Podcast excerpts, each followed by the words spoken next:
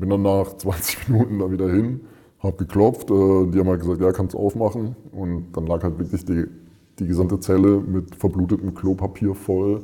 Der Spiegel war mit Blutspritzern voll. Unbeleuchtet. Ich habe mich mit Markus verabredet. Weil er anonym bleiben möchte, haben wir seine Stimme unkenntlich gemacht und seinen Wahrnamen geändert. Markus saß dreieinhalb Jahre im Gefängnis. Ich will ihm bewusst offen und ohne Vorurteile begegnen und bin einfach gespannt auf ihn und seine Geschichte, seine Zeit im Gefängnis und vor allem sein Leben danach.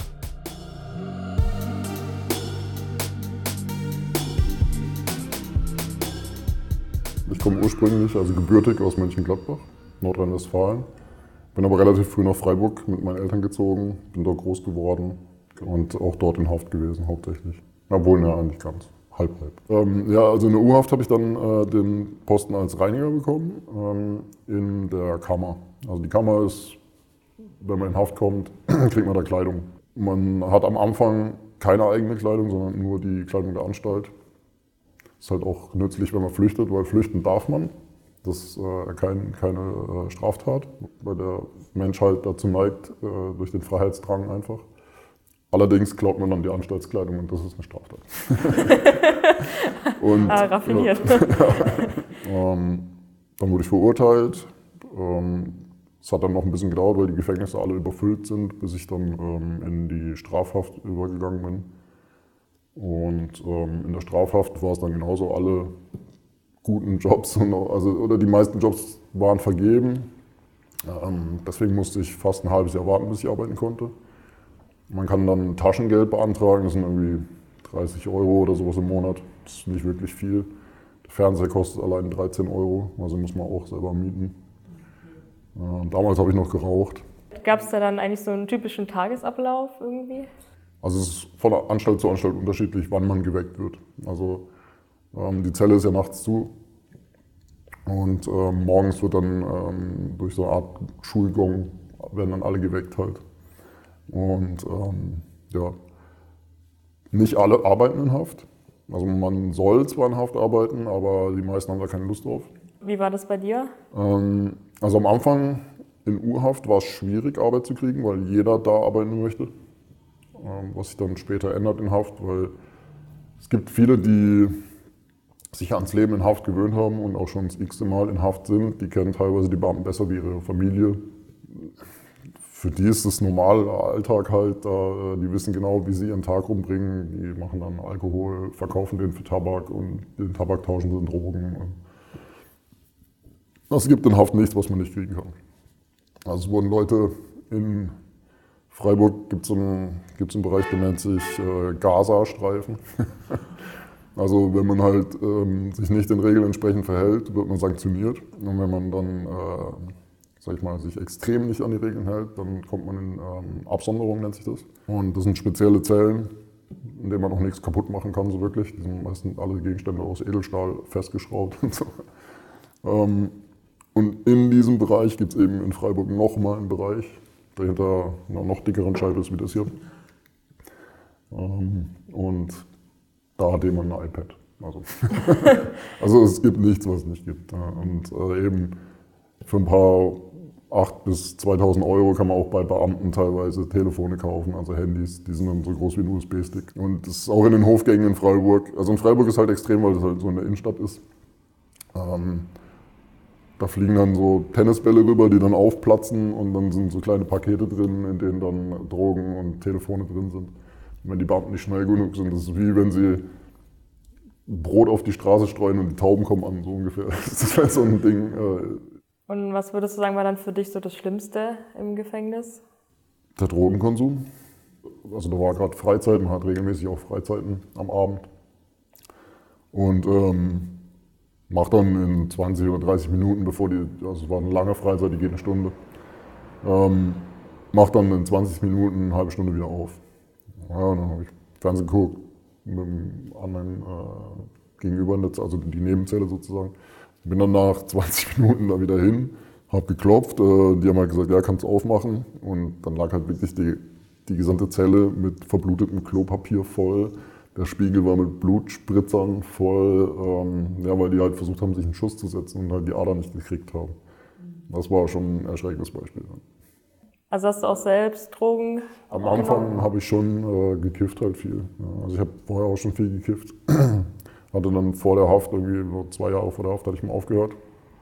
Und durch die Haft dann, einfach weil das so eine bedrückende äh, Situation war, hat das mir so ein bisschen geholfen, ja, das zu ertragen, sage ich mal weil es nicht mal um das eingesperrt ging, sondern einfach um die Leute, die sich teilweise aufgegeben haben. Und ähm, ja, das war schon erdrückend. Also es gibt unter den Häftlingen eben so ein, so ein Motto, ähm, entweder du kommst halt aufrecht stehend wieder raus oder du bist halt gebrochen. Also, und das merkt man halt bei vielen, dass sie ja, sich aufgegeben haben, halt wirklich. Ja, und alles egal ist eigentlich. Was auch gefährlich ist.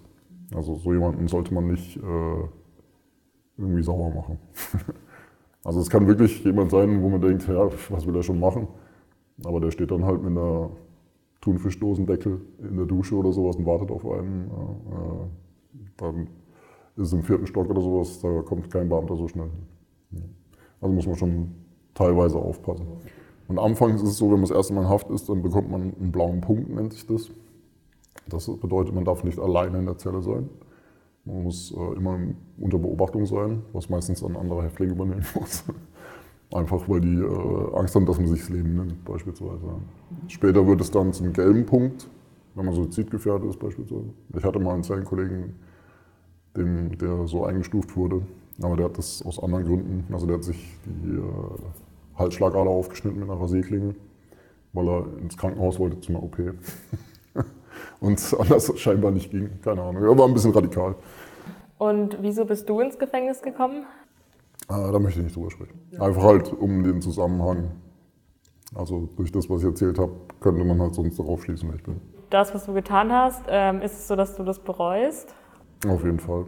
Naja, also ich habe damit nicht nur dem Opfer extrem geschadet und ähm, allen, die mit damit in Berührung gekommen sind, ähm, auch meinem gesamten Umfeld. Also ich habe keinen Kontakt mehr zu meiner Familie. Das baut sich jetzt langsam wieder auf, aber, ähm, aber auch um eben nicht mehr in gewisse Umfelder zu kommen, habe ich dann eben auch Karlsruhe gewählt, dass ich da halt dann raus bin. Ja.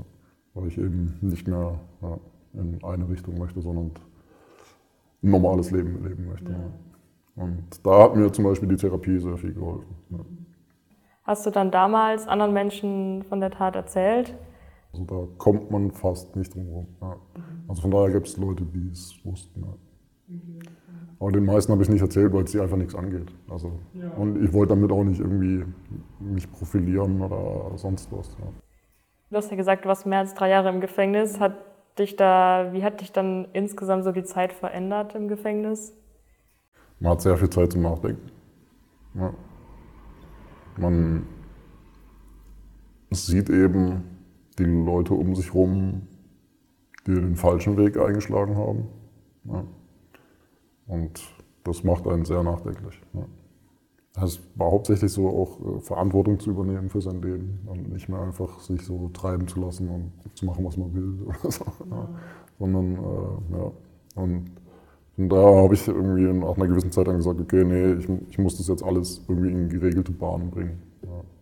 Auch wenn es fünf Jahre dauert beispielsweise. Hauptsache, ich kann dann irgendwann sagen, okay, ich bin jetzt an einem Punkt, ähm, wo ich halt komplett unabhängig, eigenständig sein kann. Ja. Ein unabhängiges und eigenständiges Leben führen. Das schaffen nur wenige. Das liegt vor allem daran, weil es nach der Haft nur wenig Unterstützung für die Rückkehr in einen normalen Alltag gibt. Essen, Unterkunft, Krankenversicherung, mit allem ist man plötzlich auf sich allein gestellt. Und das zeigt sich auch in der hohen Rückfallquote. Fast jeder zweite ehemalige Straftäter landet wieder im Gefängnis. Eine der wenigen Möglichkeiten zur Wiedereingliederung ist das unterstützte Wohnen in einer Wohngemeinschaft. Für Markus war das der erste Schritt zurück in ein geregeltes Leben. Es ist äh, recht locker. Ähm, ja, es ist ja hier vom äh, Verein für Jugendhilfe Karlsruhe. Jetzt haben wir es erwähnt. Ja. Genug Werbung für heute. Man kann sich vorstellen wie eine WG. Ähm, durch Covid ist es jetzt natürlich ein bisschen eingeschränkt. Also wir versuchen untereinander wenig Kontakt zu haben. Ähm, einfach weil halt jeder auch sein eigenes Leben führt so ein bisschen. Und es hat eben auch zu vielen Teilen so ein bisschen öffentlichen Einrichtungscharakter, dadurch, dass halt ähm, so Erste-Hilfe-Schränke gekennzeichnet sein müssen, Fluchtwege müssen äh, markiert sein. Wie viele wohnen da dann noch mit dir zusammen? Ähm, mit mir drei. Ja. Ein Ehrenamtlicher, äh, Betreuer würde ich jetzt nicht sagen, ähm, selber ehemaliger Häftling und ähm, der ja, guckt, dass da nichts aus dem Ruder läuft halt. Also was schon durchaus mal vorkommen kann. Und versteht ihr euch dann insgesamt gut in der WG? Ja, doch. Also es ist halt wichtig, dass man Sachen anspricht, also wenn irgendwas ist und es nicht äh, aufkochen lässt halt. Wie bist du dann darauf gekommen so? Ja, wo es dann Richtung Ende ging, ähm, also habe ich mir dann halt Gedanken gemacht, was kommt nach der Haft. Ich habe mich dann halt ein Jahr vor der Entlassung äh, dann an mehrere Anlaufpunkte oder Anlaufstellen auf dieser Liste, die ich eben bekommen habe, gewandt und ähm, es hat sich halt nur eine gemeldet, weil die sind auch überlaufen.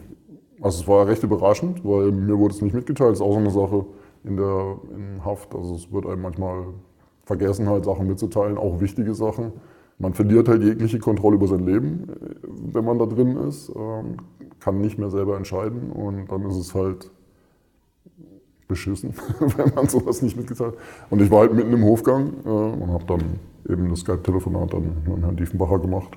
Dann ähm, hat es, glaube eineinhalb Monate gedauert oder sowas. Und dann haben die sich gemeldet, dass ich eben dieses Zimmer habe. Da war schon mal ja, ein großer Brocken von den Schultern runter, sag ich mal. Da gibt es nicht die Forderung, dass man arbeitet, aber dass man sich halt bemüht. Und der Herr Diefenbacher hat es auch unterstützt. War es dann schwierig, so Arbeit zu finden danach? Das war sehr schwierig. Ja. Ich wollte halt ehrlich an die Sache rangehen und die Haft nicht verheimlichen. Ähm, was aber, glaube ich, der ausschlaggebende Punkt war, warum ich halt nichts, also keine Stelle bekommen habe. Man muss es nicht sagen, das ist halt, also ich habe dann einfach in die Bewerbung halt reingeschrieben, dass ich für die gesamte Haftzeit in der Schneiderei in Offenburg gearbeitet habe. Und es hat niemand nachkontrolliert, hat keinen interessiert. Und dann plötzlich habe ich die Bewerbungsgespräche bekommen. Dann bin ich bei einer Zeitarbeitsfirma gelandet und ähm, ja, bei denen bin ich immer noch. Und äh, das ist echt eine sehr gute Firma. Ja. Man muss ja als Zeitarbeiter immer einen gewissen Zeitraum arbeiten, dass man ohne Ablösesumme übernommen werden kann. Ähm, und wenn das der Fall ist, werde ich halt übernommen. Also das steht schon fest. Also momentan ist alles sehr positiv. Aber man muss es halt von sich aus heraus schaffen, machen. Ja. Also von von der gesetzlichen Seite aus braucht man nichts erwarten.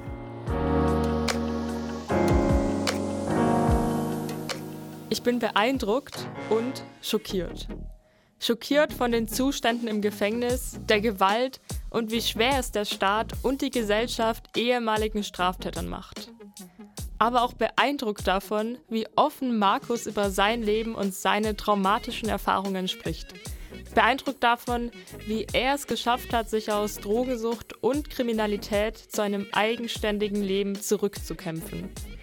Und dankbar, dass Markus seine Erlebnisse mit mir geteilt hat.